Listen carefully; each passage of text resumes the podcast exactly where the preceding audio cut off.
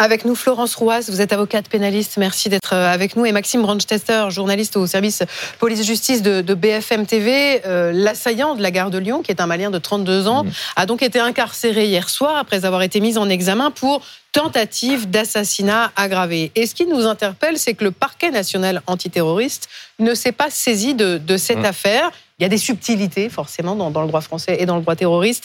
Pourquoi est-ce qu'il n'y a pas assez d'éléments pour que cette qualification terroriste soit retenue, Maxime? D'abord, pour comprendre, bah, il faut s'en tenir aux faits. Oui, il faut s'en tenir aux faits. On rappelle cette attaque qui s'est passée samedi matin à 8 h. Un homme euh, d'origine malienne qui donc attaque des personnes au couteau, des personnes qu'il ne connaît pas des personnes indistinctes, c'est important euh, pour la suite, et qu'il pense comme étant euh, des personnes françaises. Il est interpellé, il a été auditionné, placé en détention provisoire, et lorsqu'il explique son geste, il le justifie, il explique qu'il a voulu venger son grand-père. Il dit que son grand-père malien a souffert à cause de la France, qu'il a mûri cette vengeance depuis plusieurs années, et qu'il a donc euh, voulu le venger. Dans le contexte, il y a aussi d'autres choses, notamment des vidéos sur les réseaux sociaux.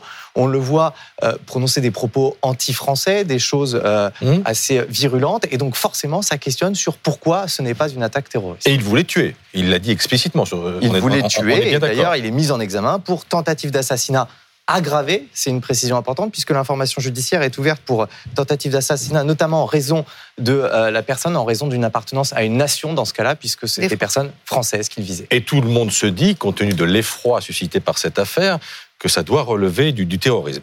C'est non. Le parquet national antiterroriste, donc, euh, s'explique ce matin et nous dit pourquoi il ne s'est pas saisi. Voilà. C'est le parquet qui se saisit, il n'est pas saisi, le parquet qui se saisit. Exactement, le parquet national antiterroriste qui est le seul habilité à juger les, crimes terroristes et qui donc a décidé que cette affaire n'en était pas une puisqu'il ne s'est pas saisi. Alors, il peut toujours se saisir plus tard, évidemment, mais là, en l'état, ah. euh, il n'est pas saisi. Le parquet national antiterroriste nous explique qu'il y a deux choses importantes euh, pour qualifier un acte de terrorisme. Il y a l'acte en lui-même et l'intention de le commettre. Et le parquet le reconnaît. Il dit effectivement le mode opératoire fait penser à un acte terroriste.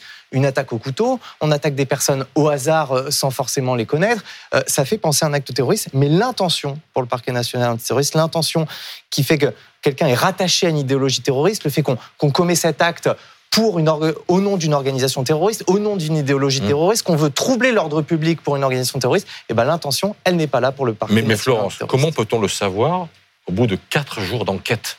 Et compte tenu des vidéos, est-ce que ça ne valide pas quand même qu'au fond, la volonté était terroriste?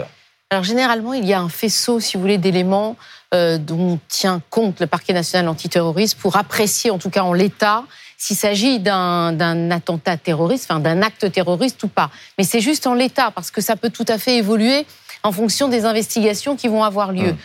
Euh, le code pénal définit l'acte antiterroriste qui est, si vous voulez, un acte effectivement intentionnel. Il y a l'intentionnalité et il y a la matérialité. Il y a l'intentionnalité là. Alors l'intentionnalité, il faut bien distinguer l'acte terroriste et l'acte anti-France. C'est pas tout à fait la même chose. Non, mais, c'est important. C'est-à-dire qu'il y a. Nuance? Parce que je lis aussi qu'il y a eu débat en haut lieu. Hmm. Sur, pour décider de la nature de l'acte. Débat en haut lieu. Il y a eu débat sur la nature, mais c'est le PNAT qui décide. Oui, mais entre qui et qui en haut lieu? Débat en haut lieu. Alors, probablement entre les différents, euh, le parc, enfin, les différents procureurs, puisque c'est quand même eux qui dirigent l'enquête, hmm. c'est eux qui se saisissent. Sous l'autorité du politique? Ah ça, je...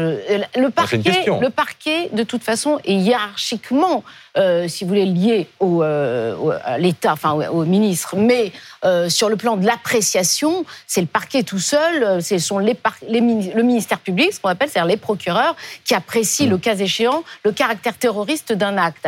Et il faut que ce soit en relation avec une entreprise individuelle ou collective, et mm. dans, le, dans le cadre de la commission de l'infraction, qui peut être multiple. Ça peut être une agression, ça peut être un, un crime, ça peut être une séquestration, etc. Mais ce qui est important, si vous voulez, c'est tous les éléments qui entourent l'acte. Par exemple, est-ce que euh, l'assaillant était en relation avec euh, hmm. des groupes? Est-ce qu'il consultait des vidéos? Est là, la réponse est non. Euh, il a subi ah, des influences? C'est tout cela qui va influencer la qualification. Parce, que quand je dis, Maxime, juste quand je dis, il faut qu'il y ait entreprise individuelle de nature à troubler gravement l'ordre public par l'intimidation ou la terreur. Mais on n'y est pas là L'acte, l'acte effectivement euh, fait penser à cela, mais l'acte a été fait au nom de quoi? C'est ça qu'a regardé le parquet national antiterroriste. Quand vous regardez les auditions, et c'est important de le souligner, les auditions, il justifie son acte en disant qu'il veut venger son grand-père. c'est un motif qui est personnel. Il n'y a pas d'organisation terroriste dont l'idéologie serait de venger le grand-père de cet homme. Et il le fait de manière euh, personnelle et on n'a pas trouvé, les enquêteurs, ça c'est une source nous confirme que pour l'instant, ils n'ont pas trouvé, ils ont regardé son portable, ses vidéos, ils n'ont pas trouvé de lien avec une entreprise ou une idéologie terroriste. On ne l'a pas vu étudier la question terroriste, on ne l'a pas vu euh, échanger avec des, euh, des, organisations terroristes. Il faut, il faut bien préciser que c'est un élément important et qu'en l'état, même, même si euh, cet acte fait penser à cela, l'intention pour le PNAT n'est pas là. Et puis il y a une dimension psychiatrique, mm. peut-être une absence de discernement. écoutez ce que disait l'avocat de ce Malien de 32 ans hier soir sur BFM TV mal nommer les choses, c'est rajouter euh, au malheur du monde. Donc aujourd'hui, on peut essayer d'avoir un débat euh, sur le terrorisme, sur autre chose. Euh, ce qui a de patent, c'est qu'il faut se poser des questions sur la situation psychiatrique de cet homme-là, mais qui n'est pas qui n'est pas singulière. Moi, je garde à l'esprit, il faut fréquenter les tribunaux pour voir qu'en réalité, il y a une forme de radicalité de, de la psychiatrie, que ce qu'on voit aujourd'hui sur les gares, on peut le voir lorsqu'on fréquente les tribunaux, et qu'il y, y, a un certain nombre d'éléments. Donc, est-ce que c'est du terrorisme, est-ce que c'est pas du terrorisme? C'est pas le débat. Est-ce que l'état psychiatrique, justement, n'a pas un peu bon dos à chaque fois que l'on parle d'un acte terroriste, présumé comme tel? Oui, tout à fait. De toute façon, bon, déjà, la première chose, c'est qu'il faut dire que la psychiatrie en France est dans un état mmh. déplorable. Donc, euh, déjà, c'est une première chose. Et que quand il y a des gens comme ça qui sont, euh, qui soient pris en charge parce que euh, voilà, euh, la commission de l'infraction laisse à penser, en tout cas dans la motivation, qu'il y a vraiment euh, effectivement un trouble de la personnalité, peut-être pas une, maladie psychiatrique, mais en tout cas un trouble de la personnalité, et que ça nécessite une prise en charge. Après, dans le discours, ce discours anti-France, on pourra en parler largement. On, a souvent, nous, dans nos cabinets, l'occasion d'entendre ce type de discours, soit pour des raisons, si vous voulez, de, de coloniales. enfin, c'est ce qui semble un peu être le cas là, mais c'est à distinguer si vous voulez. C'est pour ça que le parquet antiterroriste pour l'instant ne se saisit pas, mais ça peut venir par la suite. Est-ce qu'il peut, alors je pose la question, est-ce qu'il ne peut pas y avoir une volonté de ne pas verser dans le spectre terrorisme pour ne pas effrayer la planète à quelques mois des Jeux Olympiques? Moi, je ne pense pas. Moi, je pense de toute façon, je vais vous dire, euh, euh, quand on a une motivation euh, anti, enfin, terroriste ou bien de ce type d'argumentation, c'est-à-dire je venge mon grand-père, etc., c'est intrinsèquement, ça démontre bien un trouble de la personnalité. Euh, voilà, c'est, j'allais dire, c'est presque lié.